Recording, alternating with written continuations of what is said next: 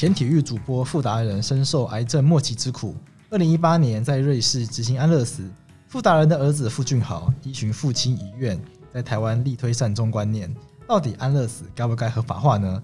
欢迎收听今天的法科电台。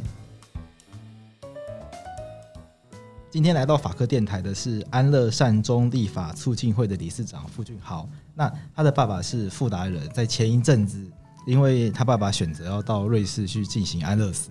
所以在社会上引起非常多的讨论。那不管是在网络上面的留言，或者是新闻相关的讨论，蔡英文总统也有接见这个，是的，是的，有接见这个傅达人，就是你的父亲。所以，我们今天就特别邀请这个理事长傅俊豪来到我们法科电台，来跟大家聊聊这个跟安乐死相关的议题。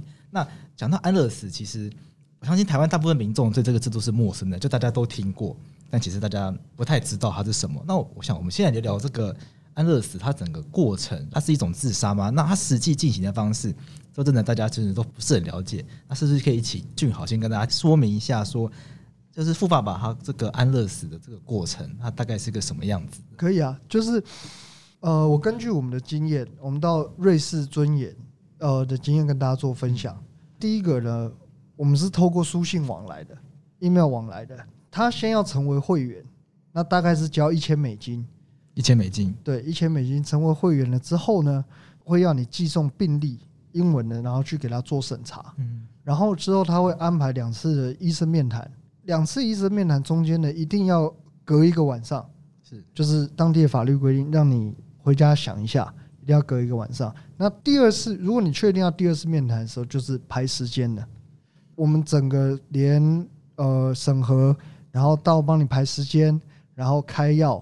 执行安乐善终，到最后他请殡仪馆来帮你把大体载走，载到当地的殡仪馆，因为他规定一定要放两天，两天的时间，一定要在当地留两天以上，两天的时间。那因为我们那个时候好像是礼拜四，是，所以呢会隔了一周这样子，就是隔了一个周末。对，那总包含说帮你火化，然后呢。寄回台湾，它的费用是收三十万。那真正贵的是，其实是在苏黎世生活，它是全世界消费水平最高的国家。那一份麦当劳大概是七百块钱台币，这么惊人？对，七百块钱在台湾都是吃大餐的牛排以上等级的，是的，也是很好的牛排。对，我们是去了两次，当然，所以它总共花费大概是这样子。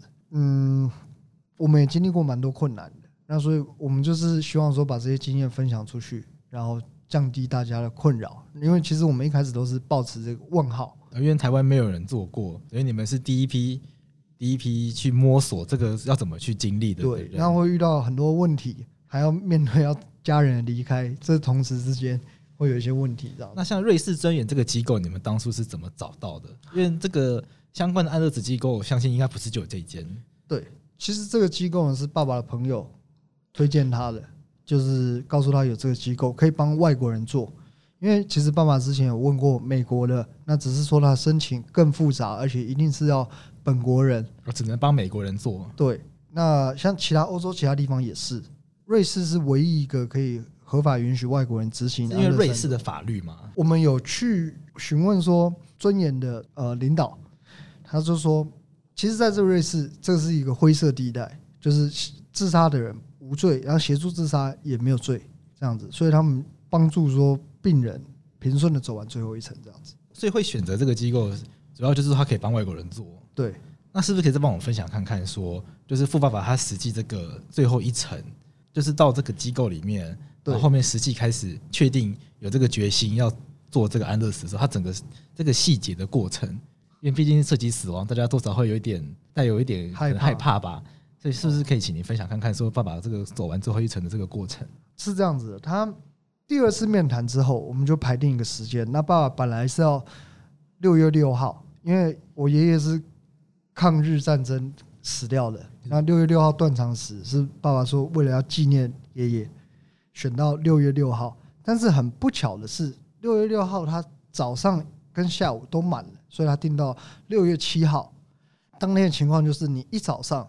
先到他的像是一个房子的地方，那里面有一些呃，可能有病床，然后还有一些轮椅，但是呢，基本上它的装潢是跟家一样温馨的，不是像医院那样子的冷冷冰冰的状况。嗯、那他会有两名呃护理人员，然后来处理文件，来确定你是不是本人，然后他要签署一些文件这样子。那签署完之后呢，他会告诉你，你那个时候大概是早上十点，他会告诉你说，这个时间呢，现在都是你们的，这个空间都是你们的。你随时要吃药的话，要喝药的话，要执行，你就跟我们说一声就行了。那流程是，他喝两杯，第一杯呢是止吐剂，因为第二杯喝下去是毒药，是，所以你的身体可能会有反应，然后会吐出来，哦，会有一些不适的反应跑出来。然后他先喝完止吐剂第一杯之后呢，大概要等二十分钟药效发。那在二十分钟里面，就是大家有看到我们在里面唱歌，那爸爸也留下了他经典的转播回忆的片段。然后他就会给你第二杯药。那爸爸他是这样一口、两口、三口喝下去之后呢，就睡着了，三十秒睡着，然后靠在我的肩膀上，慢慢慢慢的停止呼吸。所以整个过程你会觉得非常的平安。那当下我们甚至我啦，我自己觉得他只是睡着了，还没有感觉到特别难过。直到第二天在殡仪馆看到他的时候，我们大家才放声大哭，这样感觉爸爸离开，他离开没有不会再醒过来了，这样子。所以十点签完文件后，就直接喝那杯，就是说第一杯的止吐药。对，我们还有吃一个饭。爸爸说，我们先开一个 party，他要巧克力蛋糕，然后要。点蜡烛，是爸爸跟我们说，最后他想要跟我们说的话，这样子。大多数的死亡不会是预期的嘛？是通常亲亲人离开可能都是意外的，有些比较安详，就是睡睡梦中离开。那亲人早上起来发现，可能长辈离世。那有些比较比较不幸的，可能是可能车祸啊、意外啊这种的。所以像这种已经安排好的死亡，您身为爸爸的家人，那在心情上面，你们当时是怎么样去调试的？其实我们觉得。他这样不留遗憾的离开，因为他在走之前，我们把他所有的心愿都完成了。他不带一丝遗憾离开我们的时候，我们的心里也会好过很多。那重点是安乐善终，这是他想要的结果。我们呢，就是尽量的去满足他的心愿，让他开心，然后陪伴他。其实对我们来讲，哦，可能不会有他意外走掉这么难过。我们可能会想到说，他可能会有一些遗憾，或者是有一些事情没做了，但是爸爸都没有，所以对我们来讲，其实是完成他的心愿。像我知道说，本来这个安乐死是更早他就要做的，是的，但是中间有想说要回台湾来宣传相关的这个知识啊、理念啊，所以特别回到台湾来。那像富爸爸他会想要推动这个安乐死的这个概念，他希望去推动的一个这个精神会是什么？嗯，善终是那。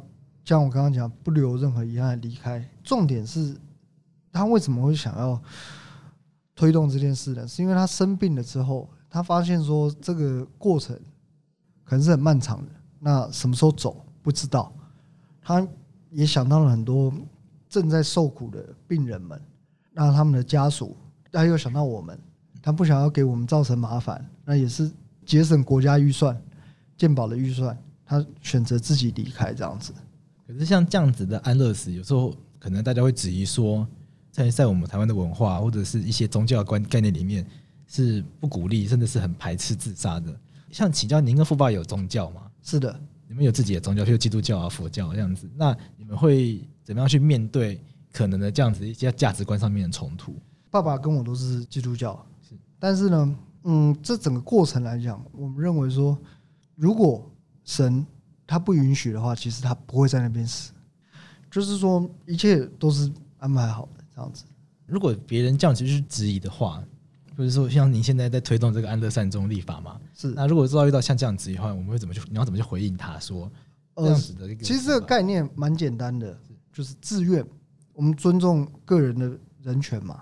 对，如果你的神你自己不愿意的话，你不允许去做这件事情的话，你可以选择不要。那这也是如果说这个安乐善终立法在台湾如果成功的话，是一个很重要的理由啦，就是自愿。这样当然，富爸爸离开的时候还没有这个病人自主权利法刚上，因为这才刚上路嘛。其实其实今年一百零八年才刚上路。就您看了，像这样子的一个病人自主权利法是有办法解决富爸爸的问题吗？没有办法，没有办法。那怎么说？因为病人自主权利法它是针对说昏迷。或者是意外，但不急救。但是爸爸他是末期的病人，就像我刚刚提到的，他要多久走他不知道，但痛苦多久不知道，那要吃多久要化疗多久不知道，所以他选择是坐快车维护他最后的尊严，就是他不愿意说在他退化的时候可能失智了，那或者是大小便失禁了这种时候来麻烦我们家人，那他也不愿意自己看到他自己是呃没有尊严的样子。所以他选择最后的时候可以好好的跟大家说再见。我们可能要跟听众朋友解释一下，说这个安乐死的意义，因为安乐死这个词用的很广泛，可是它其实包含了很多不同的面向。譬如说，像你刚刚讲《病人自主权利法》，它其实是呃慢车，可你爸爸选择的是搭快车，那是直接选择用有尊严方式直接抵达死亡这个终点。那是不是跟大家介绍一下，说这些不同的种类，大家都用安乐死这个词？其实它可能还会细分说有协助自杀、有安乐死，然后病人自主权利法，它是安宁缓和这样的状况，是不是跟大家介绍一下这些不同概念之间的区别？哦，其实安宁缓和医疗它是也是蛮简单的可以理解的，就是吃止痛药，它让你不痛。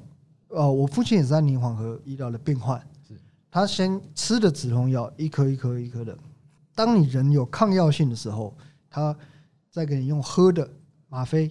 那再来，当你喝的不够的时候呢，用贴的，贴的是长效的。那爸爸就是对这个呃吗啡过敏，不晓得你有没有看新闻？有一个他要经历一个濒死期，就是因为贴的吗啡引起的。他当天他贴了吗啡止痛，是因为它是长效的，他隔天呢才会发作。那一发作的时候，他产生了过敏反应，他上吐下泻、头晕、想吐，然后当下马上就挂急诊，挂急诊马上住院。急救，他那个时候已经没有意识了，然后他是翻白眼的情况，然后全身一直仰卧起坐，在病床上三秒钟一次，三秒钟仰卧起坐，身体自动的反应，自动的反应，那是他是没有意识的，然后所有的医生过来看，就说呃，富爸现在在濒死期，那我们也知道他的意愿，不要帮他积极治疗了，那就是打点滴，回不回得来就是看他自己，是对。那当时的时候我们在。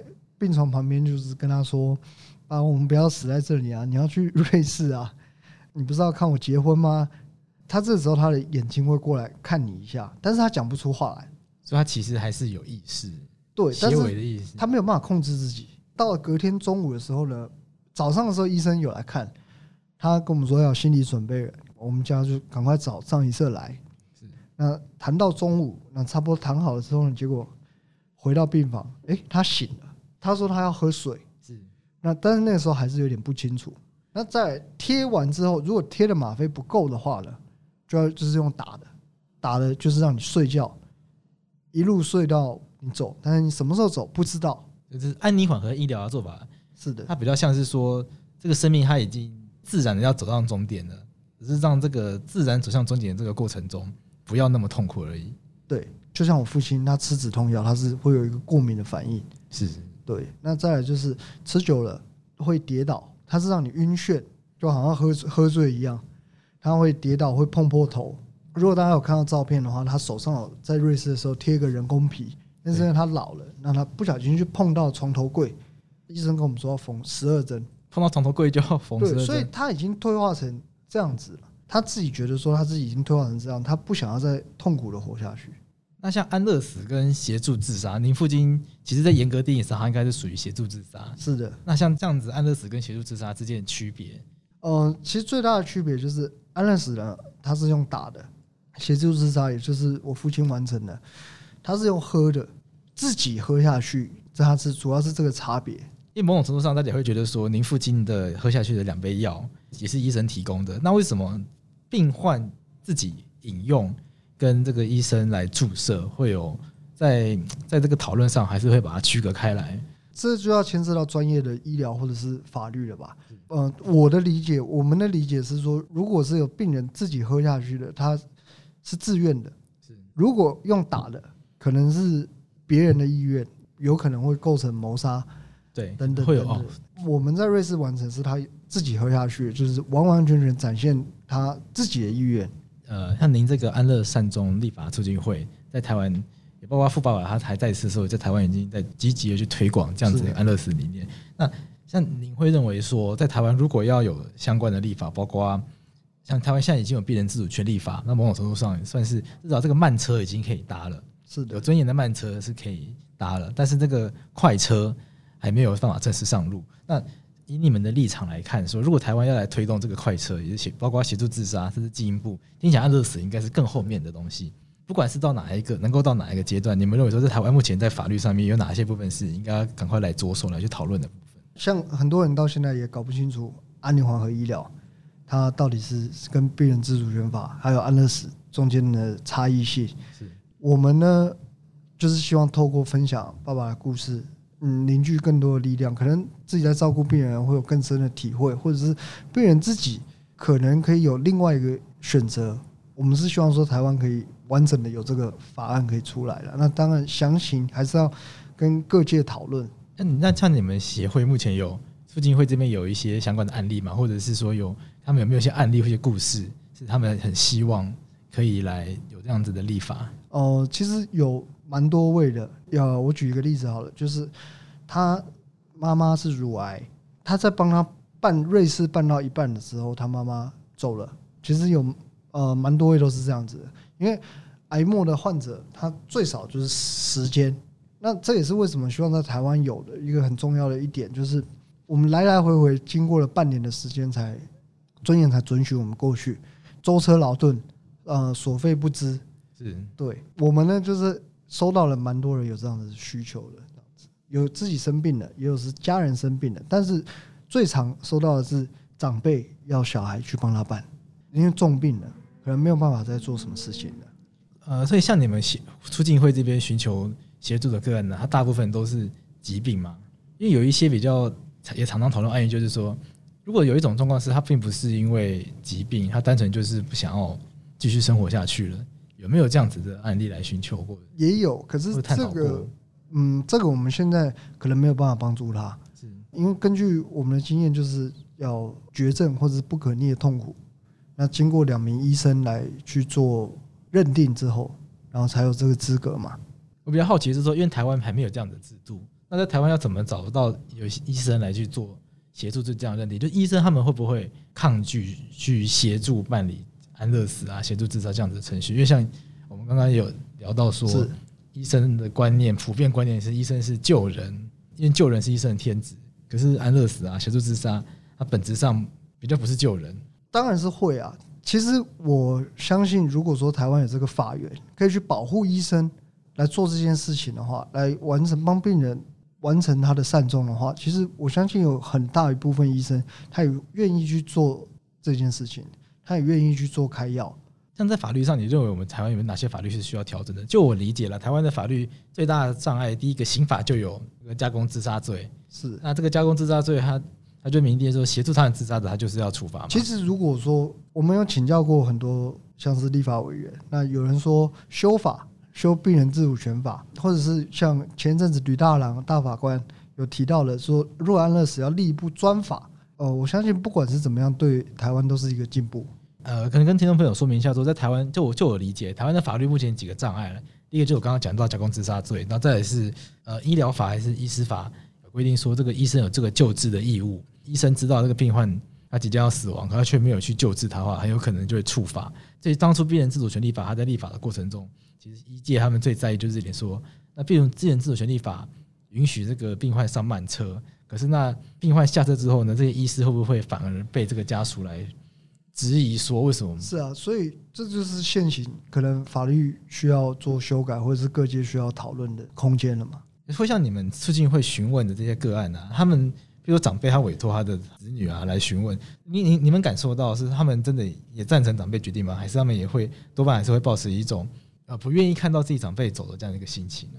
我我就我自己来分享好了。那我们一开始是也很舍不得爸爸走，也很反对他提早离开我们。是，但是我们看到了，因为我们去了两次瑞士嘛，第一次跟第二次，它中间隔了半年的时间，这半年的时间，爸爸的变化非常非常大。